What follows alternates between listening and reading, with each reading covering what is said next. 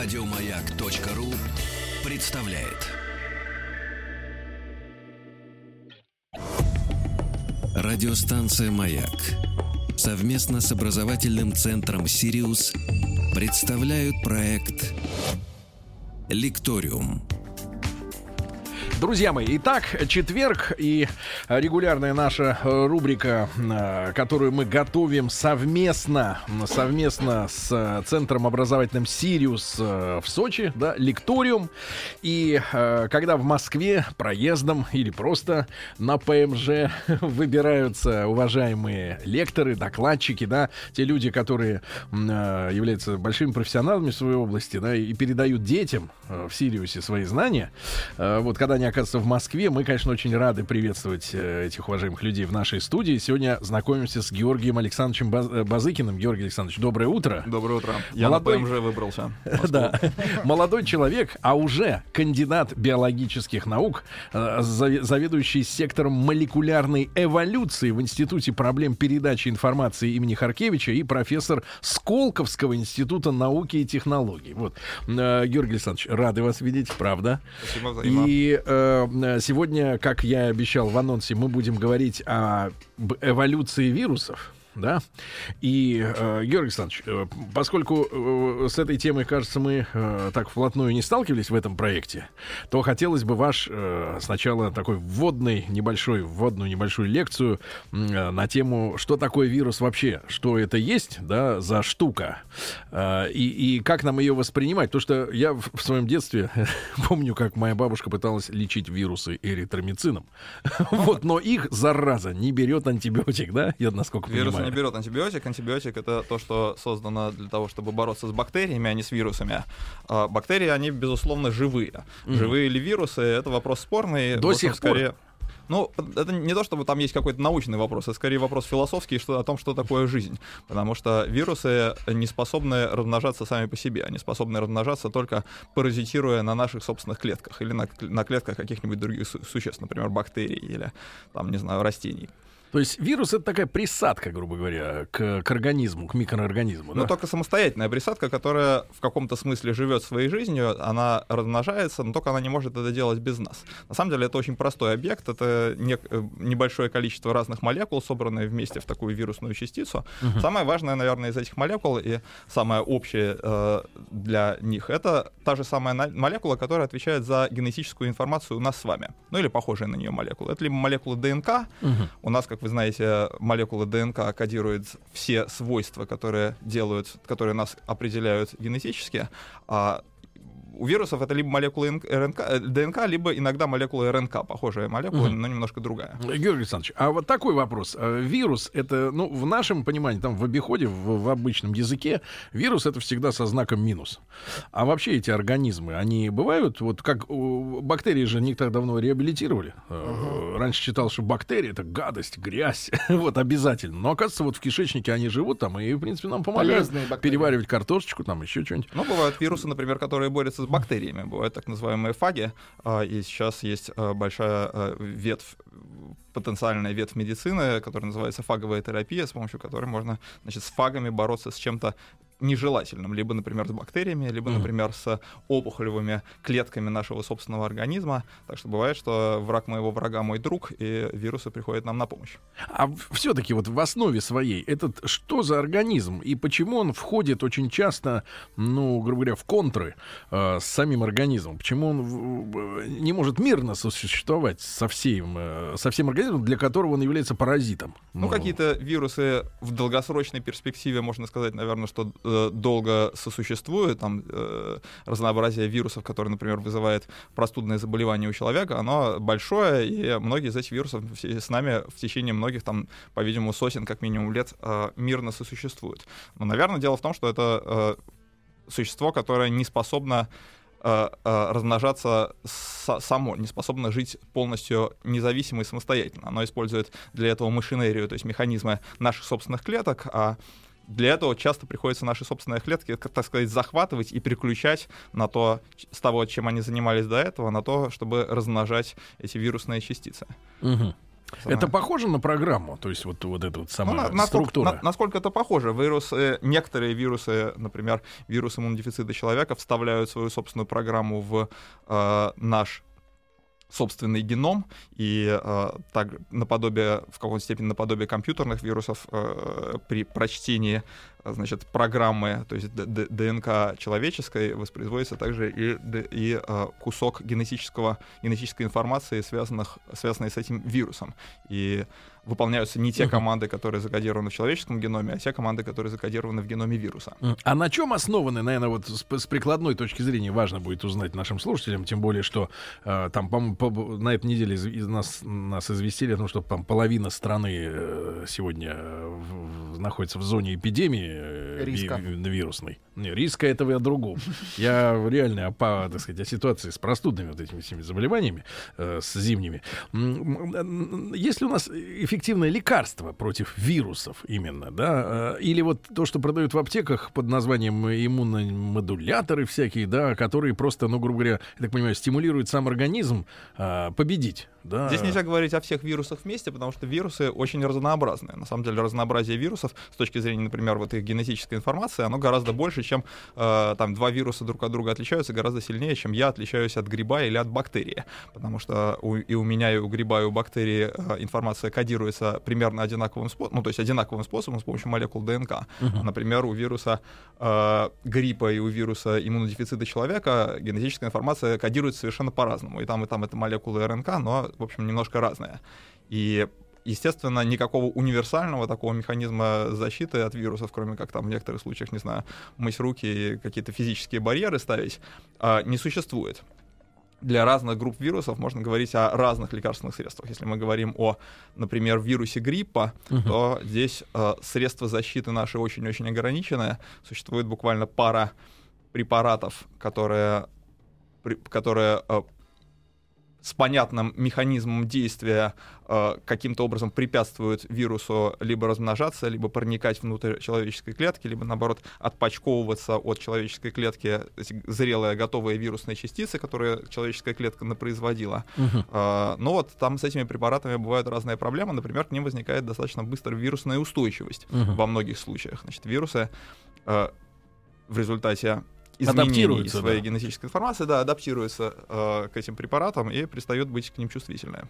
Ну, то есть, фактически мы э, пока что так э, капитулировали перед ними, да, ну, в широком нет, смысле. Не так все плохо, но у нас просто есть своя собственная система защиты, которая э, называется иммунитет, э, которая была изобретена, так сказать, природой в ходе эволюции до того, как мы вообще сами занялись изготовлением лекарственных средств. И эта система защиты очень неплохая, она адаптивная, она позволяет э, к изменяющимся, собственно, я про это и хотел поговорить, к uh-huh. изменяющимся вирусам, она при, при, при, позволяет нам приспосабливаться и не полностью, по крайней мере, перед ними uh-huh. капитулировать регулировать. Друзья мои, Георгий Александрович Базыкин, э, кандидат биологических наук, сегодня у нас э, в гостях. И действительно, главная эта тема сегодня это эволюция вирусов, да, и, и эволюция в том числе внутри нас, да, внутри нас. То есть э, вот это вот, значит, маленькая гадость, да, которая в нас засовывается разными путями. Ну, будем говорить о хороших, о дыхательных путях, в частности. Ну, вот. И он, а, и он, этот организм, да, это можно назвать организмом? Или это, ж, это или да. просто набор клеток, скорее, Я, да? Нет, но ну, это не клетки, безусловно. Даже не клетки. Вирусы не имеют клеточной природы, это, конечно, не клетки, и, в общем, скорее это не организмы, это э, лучше говорить о вирусных частицах таких. Такой, Частицы? Да, ну, вирусные частицы, вироиды иногда говорят. Э, такой нейтральный термин, потому что организм как бы предполагает, что он живой, а он все-таки не совсем живой. И он, соответственно, э, проходит какие-то стадии развития, да, своего. Ну, опять-таки, разные вирусы э, устроены с, с, по-разному, но действительно все вирусы э, проходят стадии, э, разные стадии развития, каким-то образом э, размножаются, каким-то образом попадают в клетку хозяина. И, наверное, здесь нужно поговорить вот о чем, что э, мы думаем про когда речь заходит про эволюцию, мы все думаем о каких-то таких процессах, которые идут медленно и в течение там, многих миллионов лет. Mm-hmm. Ну вот, э, ну, наверное, многие, большинство знает, что человек там и обезьяны, например, имели общего предка, mm-hmm. который жил там приблизительно 8 миллионов лет назад. Ну, Но вот, вот с тех пор... На рентгеновских были... снимках видно, что хвост у нас отвалился. И хвост у нас, да, это, в общем, даже и без, и без рентгеновских снимков, снимков неплохо видно. А, но действительно, там вот медленно в течение, э, этот процесс происходил там медленно в течение многих-многих сотен тысяч поколений. Вот это так, так называемая да. гоминизация, да, то, что человек превращался в что-то похожее на человека из чего-то похожего на обезьяну.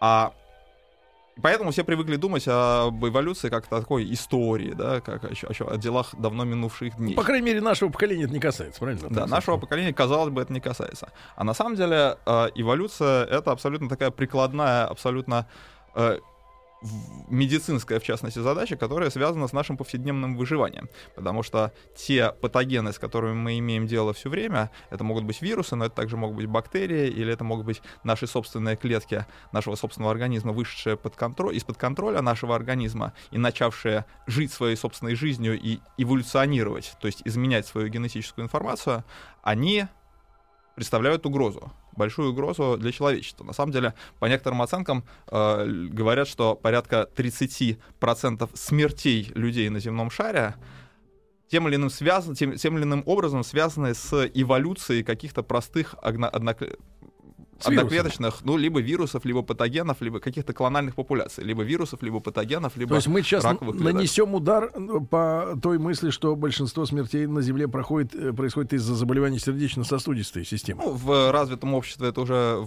это уже постепенно э, становится все меньше так, то есть э, рак постепенно выходит на первое место, но в э, развивающихся странах это все-таки в первую очередь инфекционное заболевание до сих пор. И э, здесь вот роль эволюции, роль эволюции, в общем, по-видимому, очень важна. Угу. Да. Вот.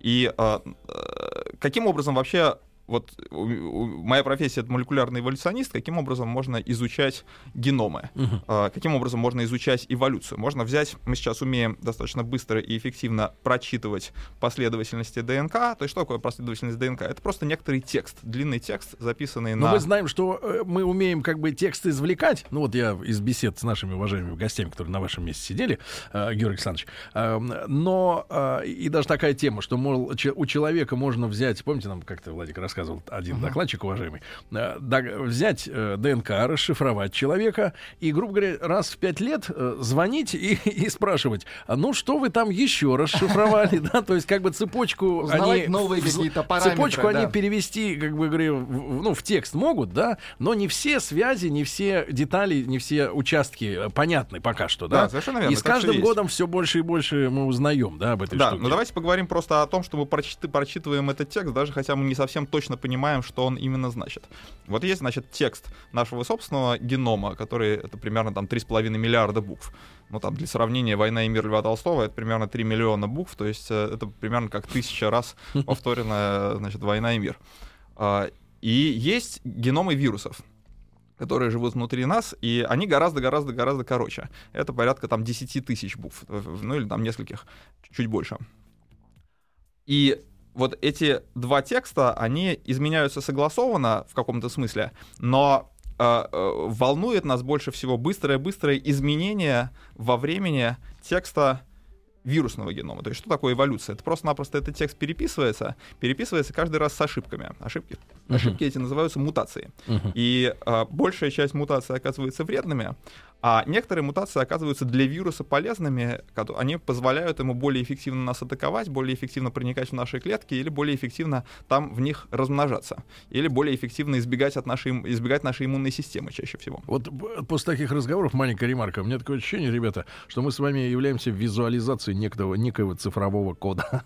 Ну, в принципе, да. Ну, э, в каком смысле, да, только, наверное, можно сказать не цифрового, а буквенного, да. У нас есть э, четыре буквы. Э, в ДНК 4. В ДНК То есть не двоичная буквы. система компьютеров, а да, там 1-0. Ага. 4. Да, но ее, но ее легко перевести там в двоичную, если хочется, но э, действительно это четверичная, некоторые, некоторые да, да. Э, текст на четверичном алфавите. Георгий Александрович перебил, простите, да. Вот, и дальше мы можем смотреть на то, каким образом этот вирус изменяется путем того, что мы сравниваем два текста, например, взятых из двух, взятые из двух вирусов, э, там, полученные из разных организмов или в разное время, и э, сравниваем их и смотрим, какие отличия э, между ними произошли.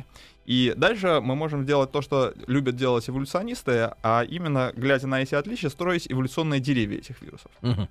И много чего интересного можно узнать. Н- ну, вот, например, в частности, давайте сначала поговорим про наш собственный геном, наш собственный э, э, э, генетический текст. Мы ведь можем взять весь геном человека, весь геном, например, шимпанзе, то есть нашего ближайшего ныне живущего родственника, и написать один под другим, и Мгм. сравнить их друг с другом. И мы ведь всех интересует, какие гены делают человека человеком. Да? Мгм. Вот, э, изменения, наверное, значит, нужно, нужно искать какие-то такие гены, в которых было много-много изменений, много-много замен после того, как человек и шимпанзе э, Разошлись. разошлись Да. от их общего предка. И, наверное, это будут самые важные гены, отвечающие там, за нашу гоминизацию. То есть там связанные с тем, что у нас большая голова, мы ходим на задних ногах, мы такие умные, умеем там, не знаю, писать симфонии и доказывать теоремы. А, но оказывается, что если мы проделаем такую процедуру, Мгм. мы найдем, да, мы будем искать гены, которые изменились больше всего а, у человека. Окажется, что это гены вовсе не связаны, не те, которые проявляются в мозге, или не те, которые проявляются, там, не знаю, в каких-то э, в органах опорной системы, это гены, связанные с иммунитетом. А дальше мы можем посмотреть на самые разные виды живых организмов, населяющих Землю, Землю. И окажется, что практически всегда жизнь устроена так же. Практически всегда гены, связанные с иммунитетом, эволюционируют быстрее всех. Мгм. Почему так получается? Ну, а почему, собственно, гены эволюционируют? Гены эволюционируют, изменяются, да, для того, чтобы отреагировать на некоторые изменения окружающей среды. Да. А какой аспект окружающей среды у нас меняется быстрее всего? Ну, оказывается, что это не там наступление, отход э, ледника, не глобальное потепление, не то, что мы научаемся там жить в обществе э, себе подобных и как-то социализироваться. Оказывается, что это патогены. Мгм. Потому что патогены — это непрерывный такой пресс. не не- Атакующий. и- не- непре- не- да, непре- так это- они непрерывно атакуют нас, и они, непрерыв- они все время становятся разными немножко. А, немножко другими. То есть все время продолжается такая гонка вооружений между патогенами и их хозяевами. Поскольку патогены все время изменяются, им выгодно быть не похожими на себя вчерашних, для того, чтобы хозяин их хуже узнавал. Хозяину приходится также непрерывно изменяться для того, чтобы хозяйскому геному, для того, чтобы э, атаковать их эффективнее. Но проблема заключается в том, что наш геном, вот этот самый огромный, как тысяча томов войны и мира, он гораздо более неповоротливый. И поколение у нас длинное, то есть мы не можем так быстро мутировать и так быстро эволюционировать. Ну и вообще Хотелось мы- бы еще и подольше, чтобы Хотелось, было, да, бы, хотелось, поколение. бы, хотелось бы, чтобы оно было подольше, и хотелось бы, чтобы естественный отбор у человека действовал послабее, потому что хотелось бы, чтобы что такое естественный отбор? Это когда Ну, умирают, те, кто, э, умирают те, кто менее приспособлен. Да, да? да. Хочется, чтобы поменьше людей умирало. Да. А, и вирусу э, такие проблемы не волнуют, он может легко э, потратить половину своего потомства, которое будет э, не очень биологически, так сказать, эффективным, Мгм. зато оставшаяся половина окажется очень э, э, хорошо приспособленной к размножению в, нашем, в наших собственных клетках. И поэтому в результате в этой гонке вооружений вирусы все время получают некоторую фору благодаря своей такой э, поворотливости. Юрий Александрович, а тут сразу, чтобы не упустить момент, вы, э, мы начали вот это вот э, исследование геномов, да, в момент расщепления на людей, да, грубо говоря, и обезьяны остались. А обезьяны также сильно атакуемы патогенами. Обезьяны также сильно атакуемы патогенами. Э, Есть некоторая специфика, связанная с человеком, потому что человек все время проникает в новые места обитания и начинает общаться с теми видами, которыми, с которыми э, так и, тесно и интимно, э, с которыми Обезьяны-то не э, очень, с да. которыми, с которыми э, мы раньше вместе не жили. А, и кроме того, человек гораздо более мобилен, чем обезьяны. Более обезьяны не летают. получается. Более атакуемые обезьяны не летают на самолетах между континентами с такой частотой, с которой это делают люди, и не переводят это виру- эти вирусы э, туда-обратно. Тем не менее, э, э, обезьяны, конечно, тоже атакуемы, и в частности, многие важные э, инфекции, имеющие важное значение, мы получили от каких-то других животных, и в частности вирус иммунодефицита человека, сейчас можно сказать точно, что мы получили от обезьян, причем это было несколько независимых событий. Э, по-видимому, один раз мы получили, один или два раза мы получили его от шимпанзе, где-то в начале там, 20 века. Э, еще, наверное, один раз мы его получили от другой обезьяны, которая по-русски называется дымчатый мангобей такой. И э, это сейчас вот то, что мы можем как раз что, могут, что мы можем сказать, сравнивая их геномы? Откуда мы можем это узнать? Мы а можем вот а прочитать в этой связи, в этой связи mm-hmm. такой сразу э, экстремистский вопрос. А в этой связи э, являются ли обезьяны как э, человекоподобные существа, но с ослабленным иммунитетом, такой фабрикой, на которой их вирусы тренируются, чтобы потом атаковать нас? И не перебить ли нам всех к чертовой матери обезьян? От слонов-то мы не заразимся. Не, ну почему ослабленный иммунитет? У них иммунитет э, не ослабленный, наоборот, можно сказать, что он у них э, э, Э, в каком-то смысле крепче, потому что они сосуществуют с тем же самым вирусом, который приводит у нас к ВИЧ, и от которого люди без лечения быстро умирают, они с ним э, сосуществуют, э, и он их так э, сильно не волнует, они там остаются как зараженными, как, вол... как люди. Как он, да. Они остаются им зараженным в течение всей жизни и живут, тем не менее, долго и относительно счастливо. Одна... Георгий Побе... Перебить всех обезьян не поможет, потому что это не только обезьяны. Нам тогда придется перебить всех живых существ на Земле, например, э, летучих мышей, от которых мы вот. получаем что-то еще. Да, Георгий Александрович, э, мы продолжим разговор сразу сразу же после выпуска новостей новостей спорта Георгий Базыкин, э, кандидат биологических наук, сегодня у нас в гостях в прямом эфире. Мы говорим об, о вирусах и об их эволюции, в том числе эволюции внутри человека. Оставайтесь с нами. Радиостанция «Маяк» совместно с образовательным центром «Сириус» представляют проект «Лекториум». Друзья мои, итак, сегодня мы в рамках нашего проекта совместно с образовательным центром «Сириус» э, в Сочи э, с Георгием Александровичем Базыкиным, кандидатом биологических наук и заведующим сектором молекулярной эволюции в Институте проблем передачи информации имени Харкевича, а также профессором Сколковского института науки и технологий. Мы продолжаем разговор о вирусах. Я уверен, вам очень интересна эта тема, как нам, э, всем присутствующим в студии. И Георгий Александрович, поскольку тема, в которой вы, э, как говорится, собаку съели, мы в ней такие вот в роли э, слепцов, вот, поэтому вы, вы, пожалуйста, рулите, а мы будем задавать э, идиотские вопросы. Конечно. Вот, бытовые. Но мы про шимпанзе, да, вот э, сравнили эти э, ДНК, да, с шимпанзе, грубо говоря, с человеком, выяснили, что отличие самое большое как раз в иммунитете, и выяснили, что в тот же ВИЧ, да, вирус иммунодефицита, человека, он э, пришел э, разными путями в разное время, но от э, обезьян подобных. Да, да совершенно раз. верно. Причем мы даже можем сейчас э, точно сказать географически приблизительно, ну почти, почти точно сказать, где это, где это было.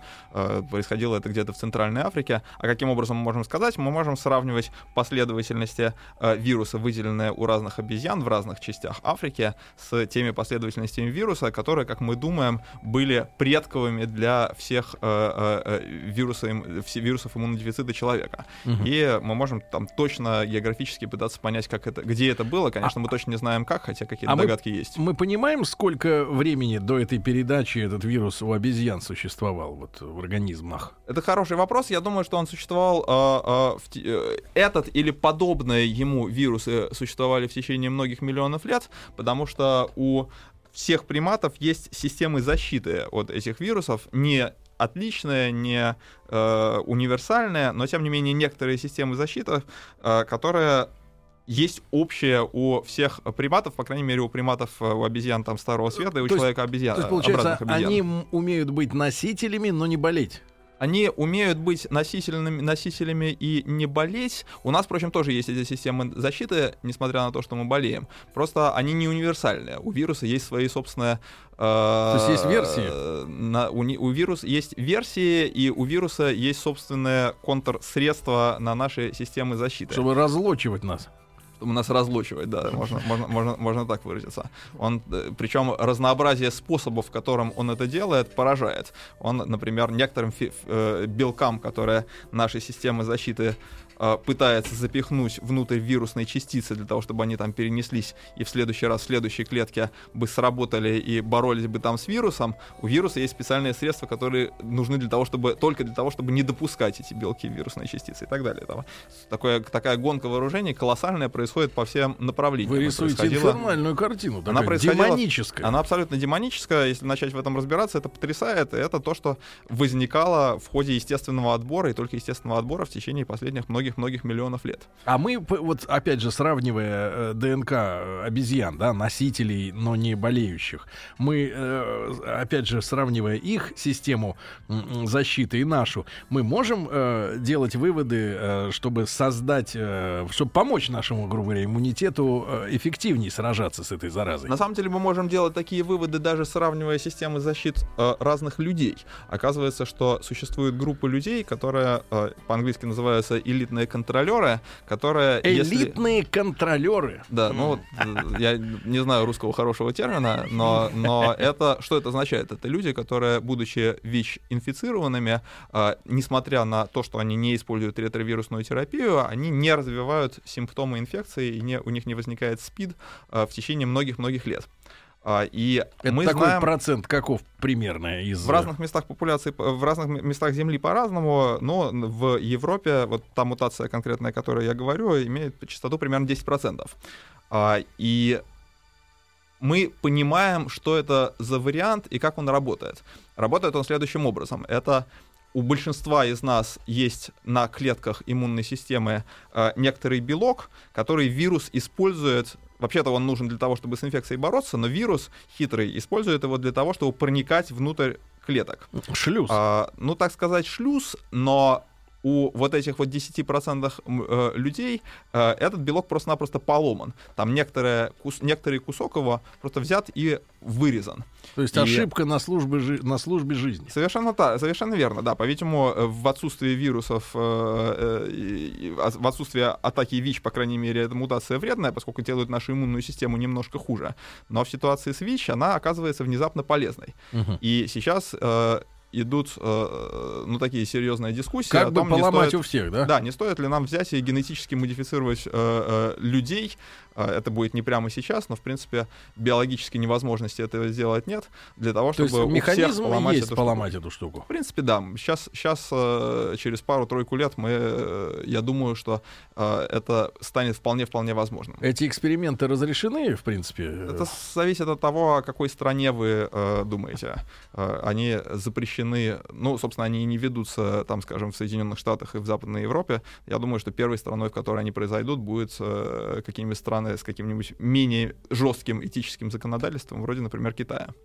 Но это же на благо, получается, человеку. На благо человечеству, А, чело- такой человеку, но просто с, с- с генетической модифи- модификацией человека сразу возникает огромное количество этических вопросов. Хотим ли мы делать А Э. вернуть обратно поломку можно? Ну, можно, но это еще сложнее, еще больше этических вопросов здесь возникает. Ну, я имею в виду, вот справиться с вирусом, он как бы передохнет весь, э, тварь. И Возникнет- обратно восстановить. Возникнет какой-нибудь, возникнет какой-нибудь следующий, э, но это не все так просто. а да? какие последствия для человека, кроме того, что это как бы шлюз, да, получается, мы заблокируем э, в клетку, а, по- по- последствия для личности, для особенностей, не знаю. Никто толком не знает, потому что, потому что таких экспериментов не ставилось. Я думаю, что никаких последствий для личности нет, но там, э, как у любого вмешательства, у него могут быть какие-нибудь побочные эффекты, э, они могут быть очень, очень большими. И мы можем их не А, Сейчас, мы, сейчас да? мы знаем буквально, буквально э, там пару случаев. Там был единственный человек, так называемый берлинский пациент. Так. Как, как вообще про это узнали?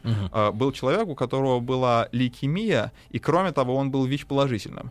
И ему переливали, э, делали пересадку костного мозга от здорового донора, и вот здоровый донор оказался с вот этой вот мутацией.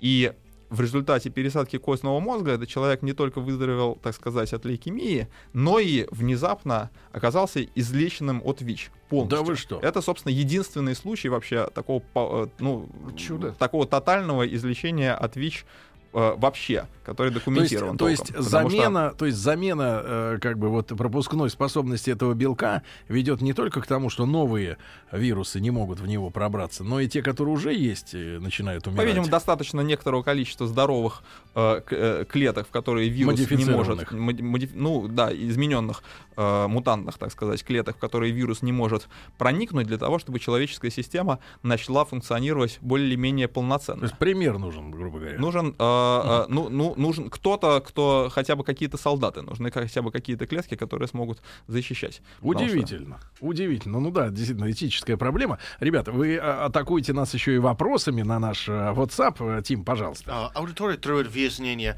как мы, люди, заражаемся от животных, например, от обезьян.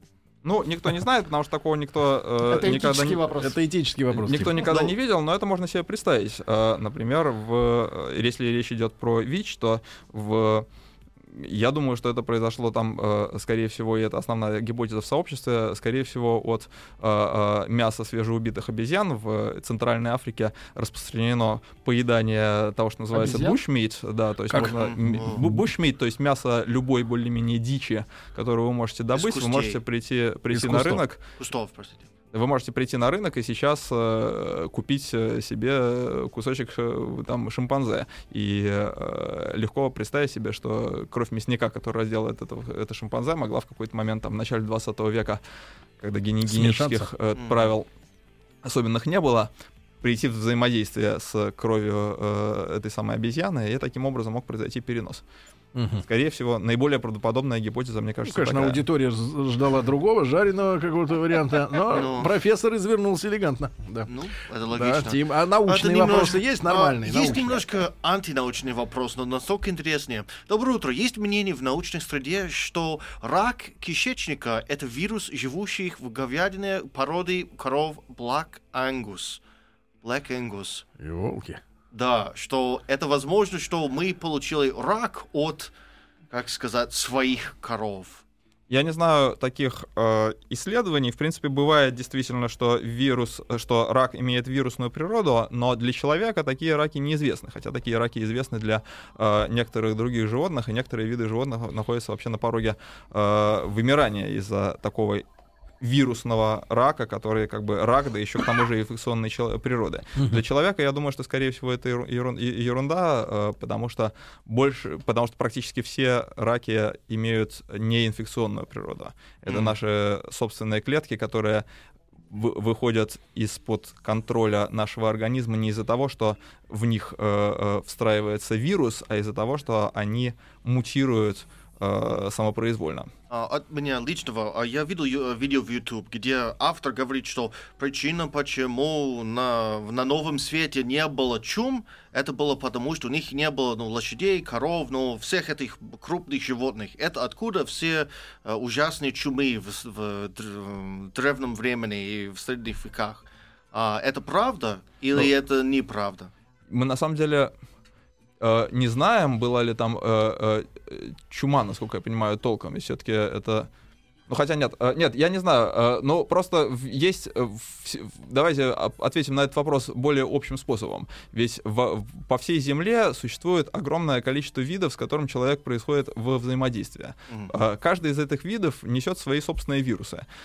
И каждому из этих вирусов, в кавычках, интересно научиться инфицировать человека, потому что человек — это огромная онкологическая ниша. У нас многие миллиарды, каждый вирус, который научится заражать человека, приобретает огромное преимущество с точки зрения дарвиновского естественного отбора. Это самый простой такой вот основной эволюционный механизм, который придумал Дарвин. Он, начина... он при- перед ним откры- а- а- есть для- открывается для- там так, непаханное давайте поле так, людей. э, успешная атака на человека это плюс 100-500 карме вируса. Ну, не, не знаю насчет Ну, кармы, но мы, это плюс мы хорошо 100-500 его. Поэтому они хорошо живут в нас. У нас много, поэтому они живут. Вот, поэтому вот докопаться бы на самом деле, товарищ профессор Георгий Александрович, докопаться бы до мотивации вируса. Вот его мотивация так сразу, так извиваться, так стараться, чтобы вот так бороться за, Э, так Тупо сказать, размножение. Да, Но вот- вирус вот не думает, у него нет, нет, нет, нет никакой мотивации. Это как, э, как автомат. Он э, это все-таки примитивный настолько объект, что он даже, в общем, почти не биологический. Это можно воспроизвести в компьютере. Он э, просто каждый вирус, который получает такое изменение, которое позволяет ему распространяться в человеке, он оказывается успешным. И в результате этого вот такие изменения, они происходят. Это Друзья мои, друзья происходит мои, само собой. Друзья сказать. мои, страшные слова. Вроде бы мы с вами не первый год э, слышим это слово вирус, да.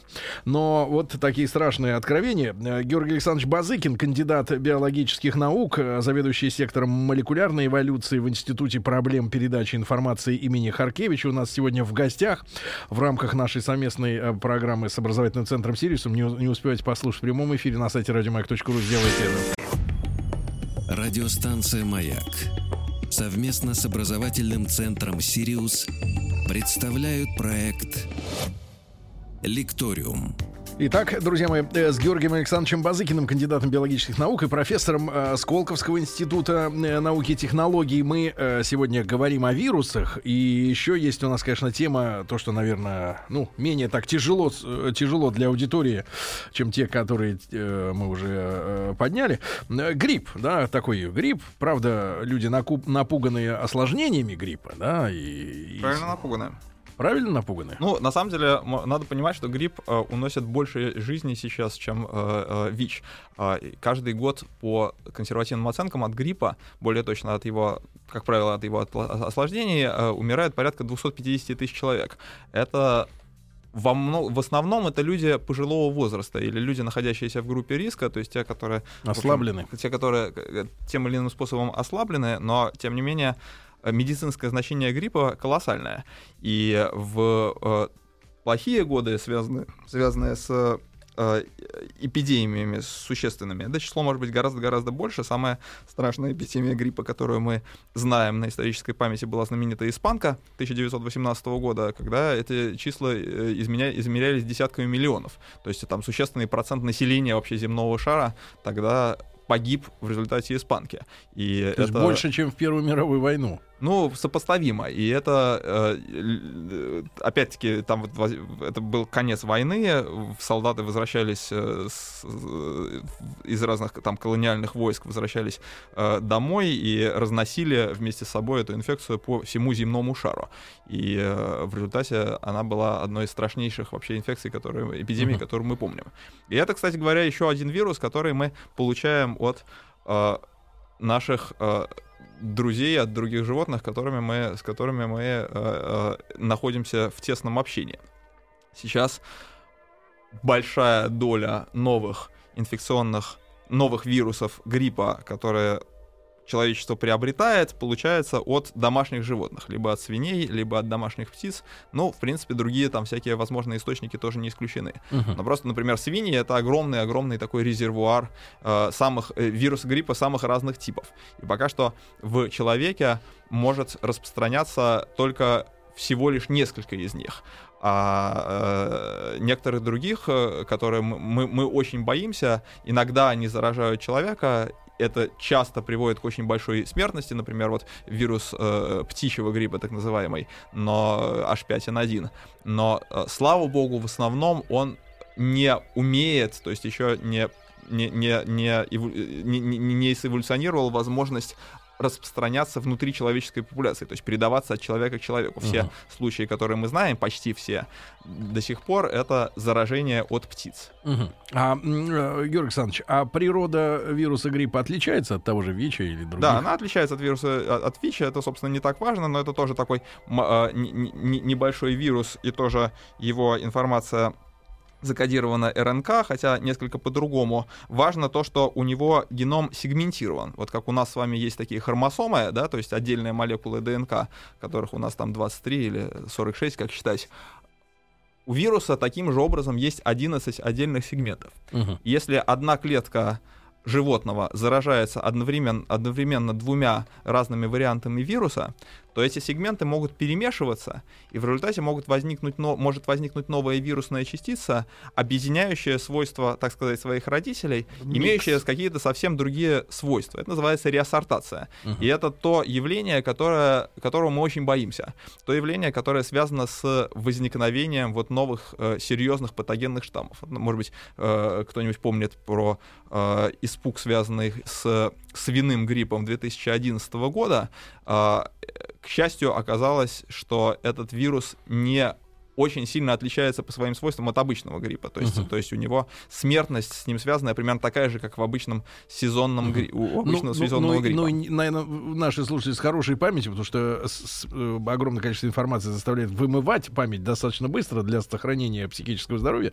Но, тем не менее, страшные фильмы про Эболу, которая вот бушевала, да, некоторое время uh-huh. назад, это тоже ведь вирусная такая Эбола, природа. Да, у, у нее тоже вирусная природа, и слава богу, что эту эпидемию удалось э, локализовать. Э, сдержать и локализовать. Точно так же с атипичной пневмонией, сейчас, может быть, это уже забылось, но была, была, была мы, очень неприятная история. Мы, мы можем говорить о том, что вот, мы знаем об этих страшных эпидемиях, там гриппа, да, тот же 18-й год, столетие, который будет вот э, в следующем году. А сейчас из-за того, что люди больше летают, больше перемещаются, да, а, может быть, более тепличные условия жизни, и организм как бы теряет закалку, да, в целом у людей. Ну, не надо бороться так за, за выживание. Сытость приводит к такой, к, э, к сладости жизни, да. Мы можем считать, что э, мы на пороге большого количества эпидемий, и причем таких ну, разрушительных. В нашем, в нашем современном образе жизни есть плюсы и минусы. С одной стороны, мы больше летаем, с другой стороны, у нас есть э, глобальная организованная система здравоохранения, которая, например, в ситуации с атипичной пневмонией сработала очень хорошо. Там было практически перекрыто авиасообщение с теми участками земного шара, где эта эпидемия развивалась, там с Гонконгом и с юго-восточным Китаем, и это сработало очень эффективно. Uh-huh. А, ну и какие-никакие препараты для защиты у нас есть, и какие-то другие мы развиваем. Слава, э, есть надежда, что сейчас от э, Эболы возникнет э, вакцина. А, на более мелком уровне люди спрашивают по-разному. Надо бояться метро. Ну, опять, бояться метро, наверное, бессмысленно, потому что от него как придется всего бояться, э, не выходить из дома. Э, важный фактор в, в разный, важный эпидемический фактор это на самом деле э, дети, ходящие в школу. И вот интересный вопрос, почему эпидемии гриппа всегда возникают зимой, а не летом. Георгий Александрович, к сожалению, к огромному сожалению, время наше на сегодня подошло к финалу. И мы будем рады видеть вас снова, когда вы сможете у нас в гостях в студии. Георгий Александрович Базыкин, кандидат биологических наук, профессор Сколковского института науки и технологий вам огромное большое спасибо. Спасибо, спасибо вам. Спасибо. Еще больше подкастов на радиомаяк.ру